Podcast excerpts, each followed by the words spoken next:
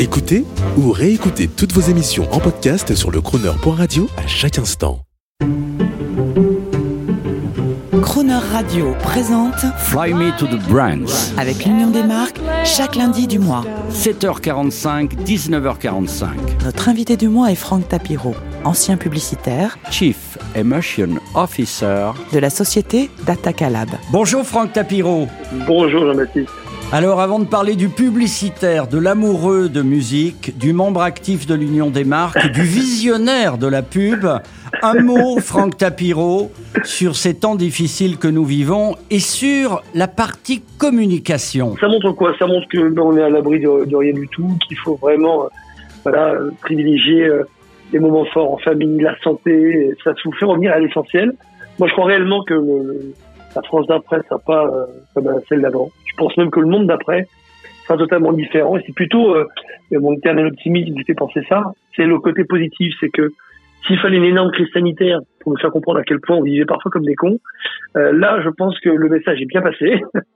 Et après, ben, au moins, on sera en totale responsabilité. Est-ce qu'on veut continuer comme avant? Est-ce qu'on veut changer? Est-ce que ces mesures qu'on est en train de prendre aujourd'hui sont uniquement conjoncturelles ou doivent devenir structurelles? Moi, pour moi, le message est clair. Euh, je pense que le monde sera jamais plus comme avant. Donc, c'est plutôt une bonne nouvelle. Vous voyez, je reste positif malgré le Covid.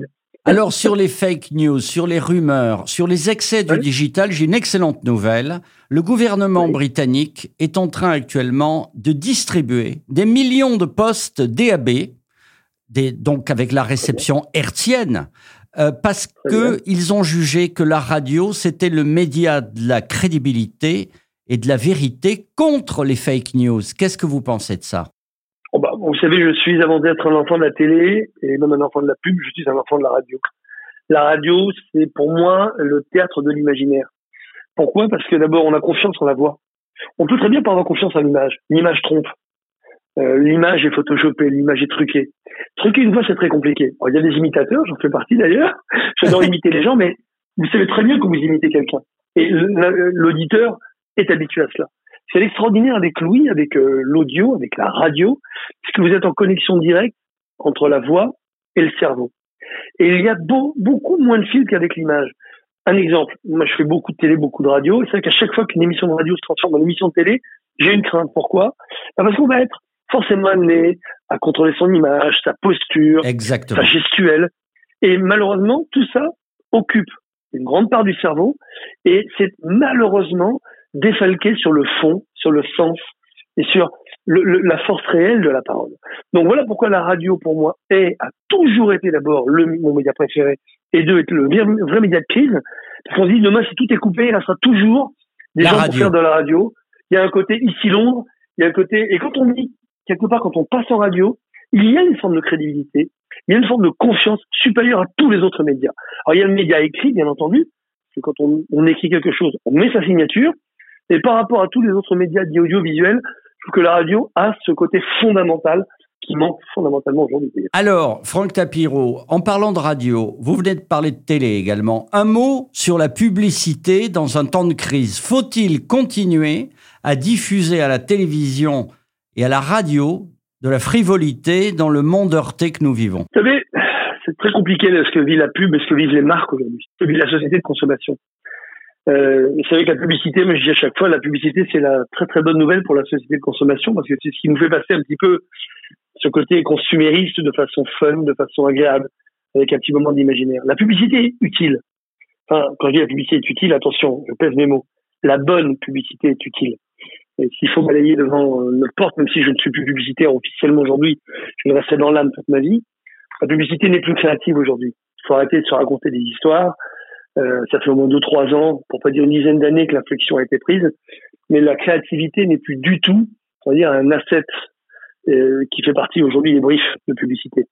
Aujourd'hui, malheureusement, les marques sont tellement prises dans une guerre rationnelle et financière que la création passe malheureusement en option. Mais c'est la pub qui pour fait vivre, c'est la pub qui fait vivre les, les médias et donc sans pub, plus de sûr. médias, plus d'informations, plus de divertissement. Mais, mais, c'est- mais c'est ça le problème, c'est que non seulement la pub fait vivre les médias d'un point de vue financier, mais n'oublions pas qu'elle les fait vivre aussi d'un point de vue émotionnel. Et on oublie ça. La publicité avant, c'était le bon moment on regardait un média, quel Oui. qu'il soit. Le spot de pub avant était attendu par les gens à la télé. Le spot de pub était attendu en radio. Et oui, même en radio, alors qu'aujourd'hui, on assiste à une pollution radiophonique. On, en reparlera, on, en reparlera, Franck, parce qu'on a quatre rendez-vous, mais je voulais vous demander, ah, vous voyez par exemple, j'ai vu hier une, une, pub à la télé, Décathlon, ça y est, ils euh, donnent des conseils pour faire du sport en confinement. Ils sont allés vite quand même. C'est pas mal cette réactivité. Oui, bah oui, c'est excellent. Vous savez, la publicité, dès qu'elle s'approche du contexte, bah, elle touche encore plus les gens. Euh, les grandes publicités sont celles qui correspondent réellement à la vie des gens. C'est qu'il y a un effet miroir. D'ailleurs, la publicité est l'effet miroir d'une société. Quand vous êtes n'importe où dans le monde, si vous voulez avoir un quick reset d'état d'esprit du pays dans lequel vous êtes, vous mettez la, télé, regardez les pubs. En général, l'état d'esprit de la publicité correspond à l'état d'esprit du moment. Donc c'est vrai qu'à l'inverse, quand les pubs essaient de rebondir sur l'actualité, sur le contexte, elle touche beaucoup plus de gens, c'est totalement normal. Alors donc, on enlève les pubs trop frivoles et on garde les pubs pour la nourriture, pour le sport, on les adapte au contexte. Oui, mais je, pense que la publicité, c'est aussi une part d'émotion, c'est une part de rire, c'est une part de respiration. il y a de la vente, bien entendu, mais la vente, d'abord, c'est pas ça. On est tous des communicants, euh, des consommateurs euh, euh, dans l'âme. Donc, faut pas maintenant se cacher derrière son petit doigt. La publicité a aussi un rôle pour le moral des gens, quand elle est bonne les bonnes publicités, ça vous envoie une endorphine incroyable, ça vous envoie du plaisir, du bonheur, du sourire, les gens en parlent, c'est un sujet de discussion. ça fait très longtemps malheureusement que la pub ne l'est plus. C'est bien dommage. Ça reviendra, je pense, mais avec une autre forme. Et ça, faut oublier que la publicité, c'est utile pour les gens. Et ça, Franck, on va en reparler lundi prochain parce qu'on se retrouve lundi prochain à 7h45 et à 19h45. Mais avant, ah, je voudrais qu'on on va finir en musique avec une note positive, justement, quelques paillettes. Alors, Franck Tapiro, j'ai noté que vous appeliez Franck avec un K, pas CK. Franck K comme Sinatra. Et j'ai lu dans votre bio que vos parents vous avaient élevé dans l'admiration de l'Amérique. Alors ça, ça va dicter notre prochain morceau. C'est clair. mes parents étaient en Afrique du Nord, étaient au Maroc, et on oublie que euh, pendant euh, la guerre mondiale, euh, il y avait un protectorat, certes, euh, au Maroc, mais euh, la France vivait sous les lois de Vichy. Donc mes parents ont subi les lois de Vichy comme partout ailleurs en France. plus le droit d'aller à l'école, plus le droit d'aller à l'hôpital, etc., etc. et donc c'est vrai quand la libération par les Américains est arrivée, ben, imaginez le, le, mythe de l'Amérique était au plus haut point, c'était le libérateur. C'est vrai que mon père a travaillé très très jeune à la base, il avait 12 ans, il a travaillé à la base américaine avec eux. Il, a toujours conduit des voitures américaines. Il a, toujours rêvé d'ailleurs. Euh, c'est vrai, à une époque, on s'est dit pourquoi pas aller vivre aux États-Unis. Et ben, son fils aîné, dont je, voilà, que je suis, euh, il, il, devait porter absolument un prénom américain. Donc ils m'ont appelé Franck, mais Franck est RNK, comme le célèbre Sinatra. Et c'est vrai que, à part cette adoration des États-Unis, j'ai eu la chance d'être élevé par des parents totalement mélomanes. Il n'était pas musicien, mais il chantait extrêmement bien, il chante extrêmement bien. Surtout, ma, ma maman, mon père avaient vraiment des, des moments de, de, de, de, chant extraordinaires à la maison. C'était magnifique. Et on a été élevé vraiment dans le monde de la musique, dans le monde des crooners et dans le monde de cette musique américaine. Alors, qu'est-ce que vous chantiez en famille? Redonnez-nous quelque oh. chose et on va l'écouter. On, va écouter quelque chose qui vous ferait plaisir. Écoutez, moi, le premier crooner qui m'a éveillé, à la musique, la musique américaine, alors que c'était un Anglais hein, du sud du pays de Galles, c'est Tom Jones. Ah, et Tom Jones, mon idole. Tom Jones, moi c'est ma, ben voilà, ben moi c'est ma référence absolue. Tom Jones, et encore aujourd'hui, 79 ans, je peux vous dire que je l'ai vu euh, il y a encore quelques années chanter à la perfection. Et moi j'ai été élevé euh, avec Tom Jones euh, en, en, arrière en arrière son comme ça. Et surtout une, une chanson que j'adore, c'est Delilah. Delilah. Delilah. Alors, écoutez, pour vous, Franck Tapiro, on entend Delilah de Tom Jones. On va peut-être même l'entendre en live à lundi prochain. À très vite, Jean-Baptiste. I saw the light on the night that I passed by her window. I saw the flickering shadows of love on her blind. She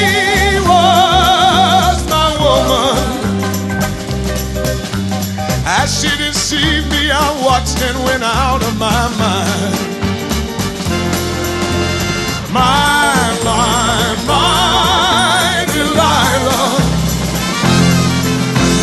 Why, why, why, Delilah? I can see that girl was no good for me. But I was lost like a slave that no man could free. At break of day when that man drove away, I was waiting. I crossed the street to her house and she opened the door. She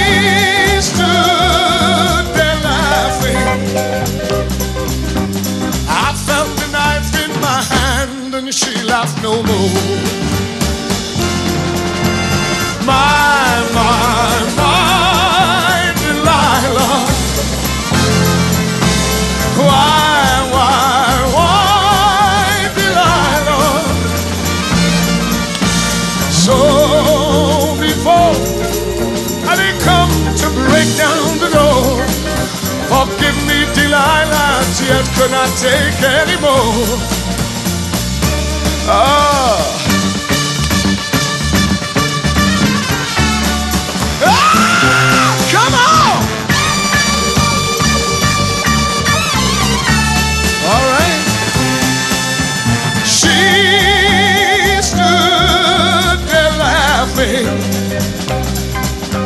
I felt the knife in my hand and she laughed no more.